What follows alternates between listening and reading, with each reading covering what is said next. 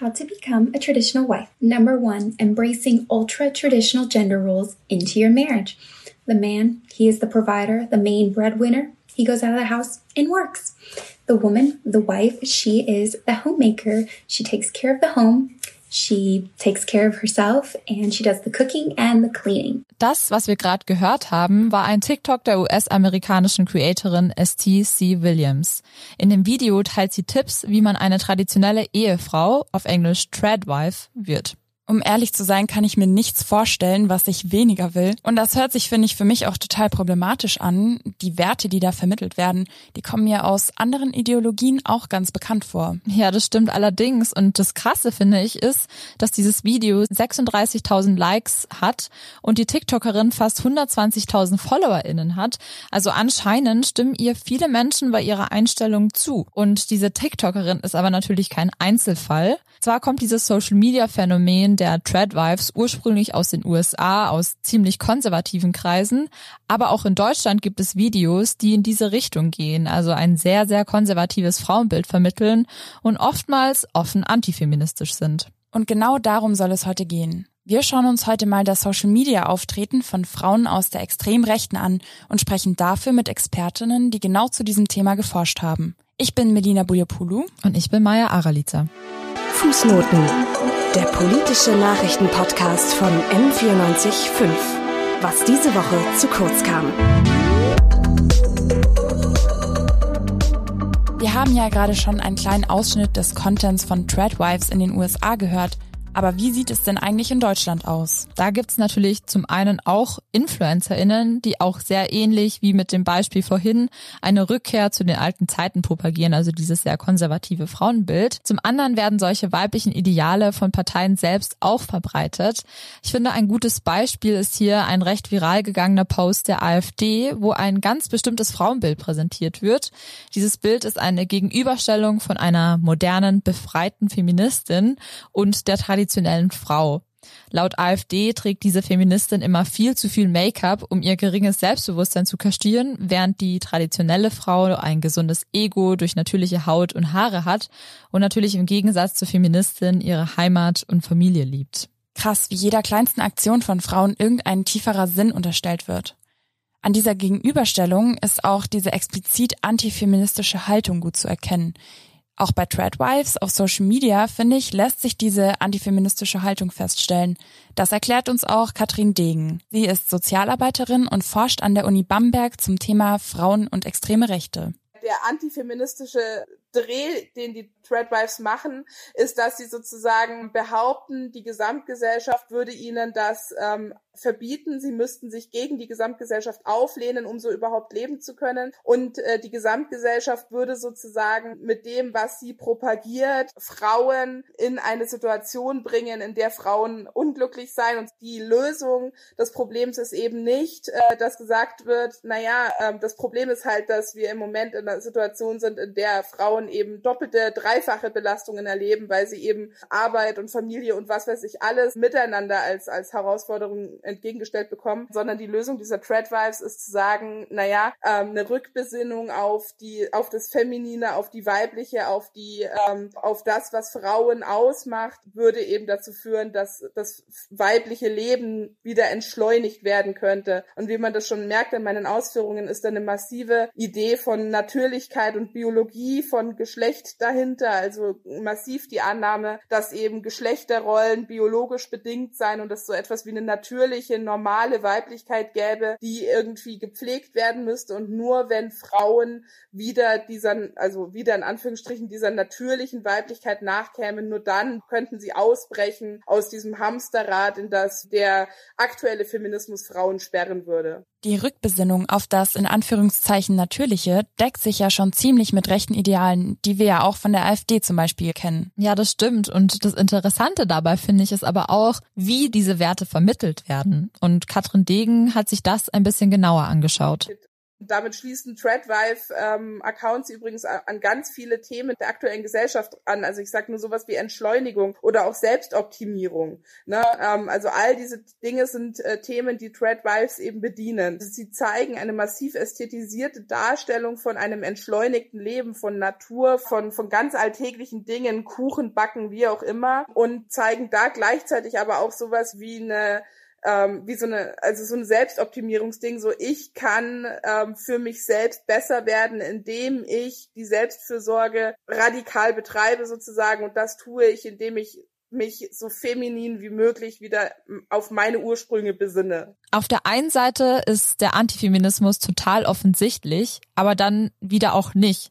Und gerade wenn Leute auf diesen Content stoßen, denen die Problematik nicht so bewusst ist, dann kann das sehr schnell untergehen, weil per se ist Entschleunigung ja nichts Schlechtes, aber da schwingt eben dieses Feindbild Feminismus doch noch mit und bei Tradwives wird diese Art zu leben als einzig wahre Art präsentiert.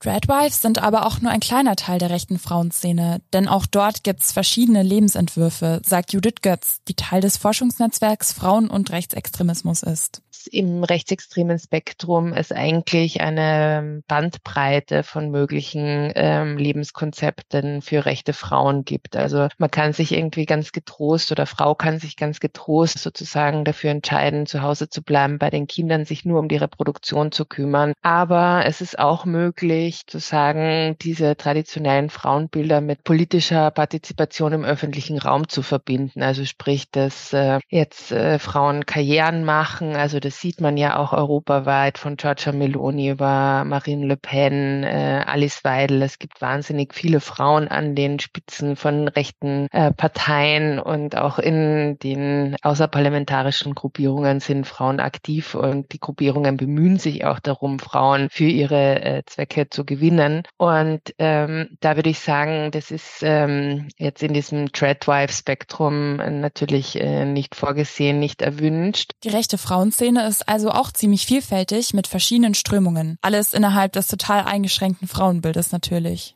Ja, das stimmt. Aber es gibt sehr, sehr viele Gruppierungen auf Social Media, die ihre Vorstellungen von Weiblichkeit verbreiten. Und über die spezifischen Strategien, die viele von ihnen gemeinsam haben, haben wir mit Judith Götz auch gesprochen. Also ich würde sagen, dass es, ähm, dass Frauen im rechtsextremen Spektrum sich immer sozusagen bewegen zwischen einerseits äh, schon einer Form von Instrumentalisierung und äh, strategischem Einsatz und auf der anderen Seite natürlich diese Selbstermächtigung und auch diesem sich selbst ins politische Geschehen einbringen und da irgendwie als aktiv Handelnde auch zu agieren. Und das würde ich sagen, sind Strategien, die man sowohl äh, im Real Life als auch in Social Media erlebt. Und was wir irgendwie bei den Identitären sehr oft beobachten konnten, war halt beispielsweise, dass äh, Frauen bei Demonstrationen in den ersten Reihen waren, ähm, auf, auf so Gruppenfotos auch teilweise im, in, nach vorne geschickt wurden wurden, um sich so einen harmloseren, einen weniger militanteren Anblick zu geben. Und ähm, ähnliche Strategien konnten wir in den letzten Jahren irgendwie auch auf Social Media beobachten, wo ähm, also Demonstrationen Frauen so als authentische Sprecherinnen, direkt Betroffene und eben auch auf Social Media, wo Frauen versuchen, vor allem in diesen vorpolitischen Raum reinzugehen und irgendwie beispielsweise auf Instagram so ästhetisch schöne, anspruchsvolle Bilder posten. Also Sujets, wo man auf den ersten Blick irgendwie so denkt, das ist jetzt nichts per se politisches und wo aber genau diese Bildpolitiken dann einfach mit politischen Inhalten aufgeladen werden. Also beispielsweise, diese Natur ist wunderschön, diese Natur ist Teil von unserer Heimat, unsere Heimat ist bedroht. Und so funktionieren halt ganz oft irgendwie diese äh, Bedeutungsaufgaben Aufladungen von scheinbar unpolitischen oder vorpolitischen äh, Sujets. Und da wird natürlich auch genutzt, dass Frauen eben als weniger äh, militant,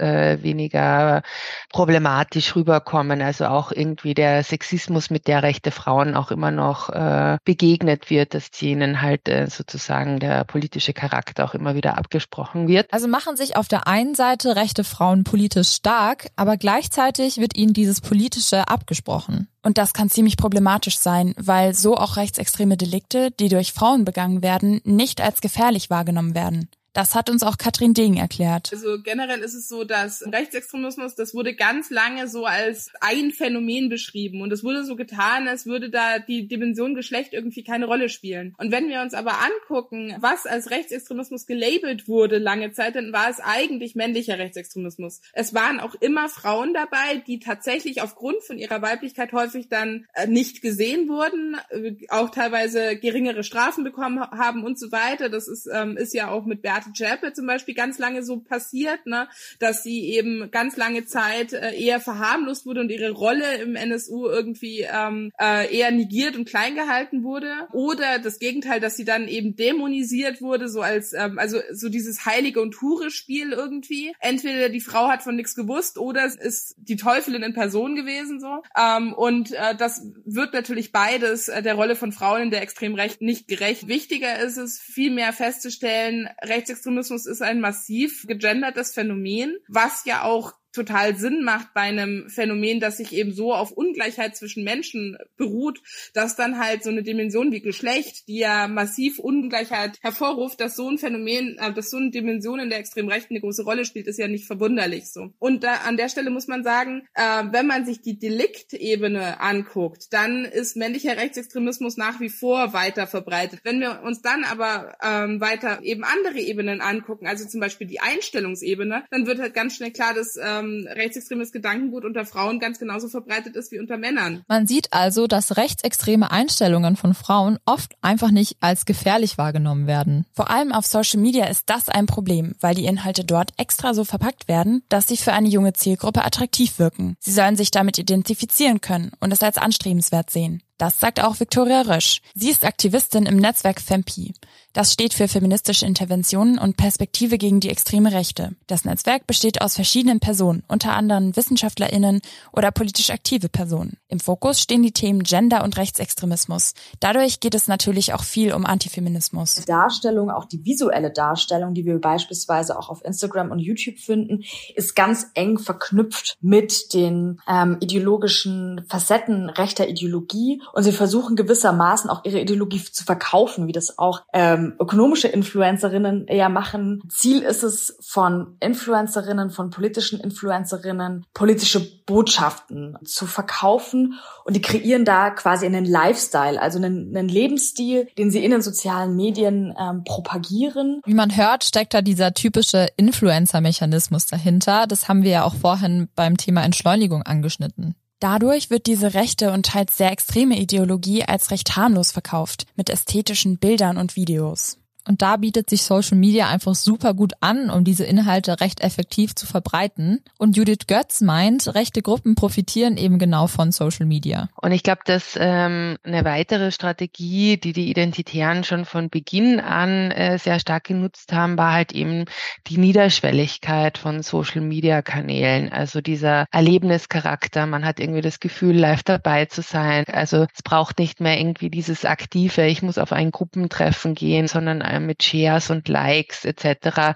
kann man sehr schnell Zustimmung äh, zum Ausdruck bringen. Ähm, natürlich profitieren Rechte insbesondere auch von den Filterblasen und, und Parallelwelten, die da entstehen, dass man dann halt immer noch mehr und mehr von den gleichen Inhalten in die Bubble gespült bekommt, dass da dann einfach auch ähm, Fanatisierungsprozesse entstehen durch diese äh, Filterblasen, in denen sich Leute bewegen. Aber ich würde sagen, dass äh, bei Frauen halt vor allem äh, auch dieses äh, scheinbar unpolitische sehr stark genutzt wird. Es ist also vor allem dieser geringe Aufwand, Zustimmung zu zeigen, der den identitären Gruppen am Ende hilft. Rechte InfluencerInnen nutzen beim Aufbau ihrer Reichweite natürlich auch die gleichen Tools, die allgemein gängig sind, wie zum Beispiel Hashtags. Victoria Rösch erzählt uns von der Vorgehensweise, die oft genutzt wird. Sie versuchen quasi an bestehende Diskurse anzudocken in den meisten Fällen. Das heißt, an bestehende Hashtags anzuschließen, Fragen von Weiblichkeit, Feminität, Kleidung, auch das Kochen, das sind zentrale Bestandteile auf Instagram und die sind ja nicht jedes Mal notwendigerweise äh, politisch ideologisch, ähm, zumindest auf den ersten Blick aufgeladen. Das heißt, sie versuchen diese Sachen aufzugreifen und zu bespielen. Und gleichzeitig versuchen sie auch noch neue Hashtags ähm, zu setzen, beispielsweise sowas wie traditionell leben, traditionell weiblich, ähm, wobei man da sagen muss, dass das häufig nicht zu so großen Nachahmungseffekten tatsächlich führt, sondern ich würde sagen, eher nochmal die Strategie gefunden zu werden über tatsächlich die Inhalte, die eh bereits bestehen im Netz. Hier kommen wir nochmal darauf zurück, was wir anfangs auch besprochen hatten. Weit verbreitete und scheinbar unproblematische Themen werden von rechten Frauen aufgegriffen und dazu instrumentalisiert, um rechte Ideologien zu verbreiten. Das geschieht auch oft so verdeckt, damit die Ideologie Anschluss in der breiten Gesellschaft findet. Es ist dann schon echt schwierig, bei so harmlosen Hashtags wie zum Beispiel Hashtag Cottagecore oder sogar Hashtag Backen direkt zu erkennen, ob es sich um rechte InfluencerInnen handelt. Aber es gibt auch gewisse Hashtags, wie zum Beispiel Hashtag traditionell Leben oder Hashtag traditionelle Frau, die einem ins Auge springen sollten. Und Viktoria Rösch ist der Meinung, dass insbesondere eine gestärkte Medienkompetenz helfen kann, rechte Ideologien auf Social Media zu erkennen. Es ist wichtig auf jeden Fall, wenn wir uns die Rechte anschauen. Wir neigen in Deutschland und im deutschsprachigen Raum dazu, das so ganz stark als ähm, auf das Thema in Deutschland zu fokussieren und auf den deutschsprachigen Raum. Aber gleichzeitig ist Influencing, sind die sozialen Medien ein transnationales ähm, Phänomen und das muss auch so beobachtet werden. Das ist Punkt eins. Und äh, das Zweite ist, wir haben auch noch nicht so stark über das gesprochen, wie wir es erkennen. Das große Problem gerade bei den Threadwives ist, dass ähm, die einzelnen Aussagen an und für sich nicht weder justiziabel sind, ähm, noch jede Aussage, jeder Post als Einzelner irgendwie problematisch ist, weil warum sollte es problematisch sein, wenn jemand Fotos von sich im Wald macht? Ähm, das heißt, die werden auch nicht erkannt und auch nicht von so automatisierten Moderationspraktiken erkannt. Das wird nicht funktionieren. Und das heißt, da ist tatsächlich die einzige Möglichkeit, grundsätzlich Medienkompetenz tatsächlich zu stärken. Und damit meine ich nicht nur Medienkompetenz im Übrigen bei Jugendlichen, sondern ich würde sagen, äh, das geht darüber hinaus bis ins späte Erwachsenenalter eigentlich für alle Personen, die tatsächlich im Internet aktiv sind. Und das ist eine Entwicklung, die ja tatsächlich in den letzten Jahren verstärkt in den Fokus gekommen ist, dass auch Menschen im Erwachsenenalter sich radikalisieren und sich radikalisieren können und auch nicht immer notwendigerweise die richtige Medienkompetenz haben. Ich finde vor allem den Punkt zur erwachsenen Medienkompetenz total wichtig. Zusammenfassend kann man also sagen, dass Medienkompetenz ein wahnsinnig wichtiges Tool für alle Social-Media-NutzerInnen ist, um rechtsextreme Inhalte zu erkennen. Genau, am besten nicht von ästhetischen Bildern, schönen Kleidern und Flechtfrisuren täuschen lassen. Am Ende ist das oft auch nur Angst vor emanzipierten Lebensweisen. Also sollte man auf jeden Fall sehr reflektiert an Social Media herangehen und auch hinterfragen, was man da gerade so sieht. Wichtige Worte zum Abschluss. Damit beenden wir die heutige Fußnotenfolge. Vielen Dank fürs Zuhören. Wir sind Maja Aralica und Melina Buljapoulou. Bei der Recherche haben uns Hanna Hübner und Leon Toncheva unterstützt. Ganz lieben Dank auch an die Sendeleitung Jonathan Brandes und an das Podcast-Team für die Produktion. Bis zum nächsten Mal. Fußnoten. Der politische Nachrichtenpodcast von M945. Was diese Woche zu kurz kam.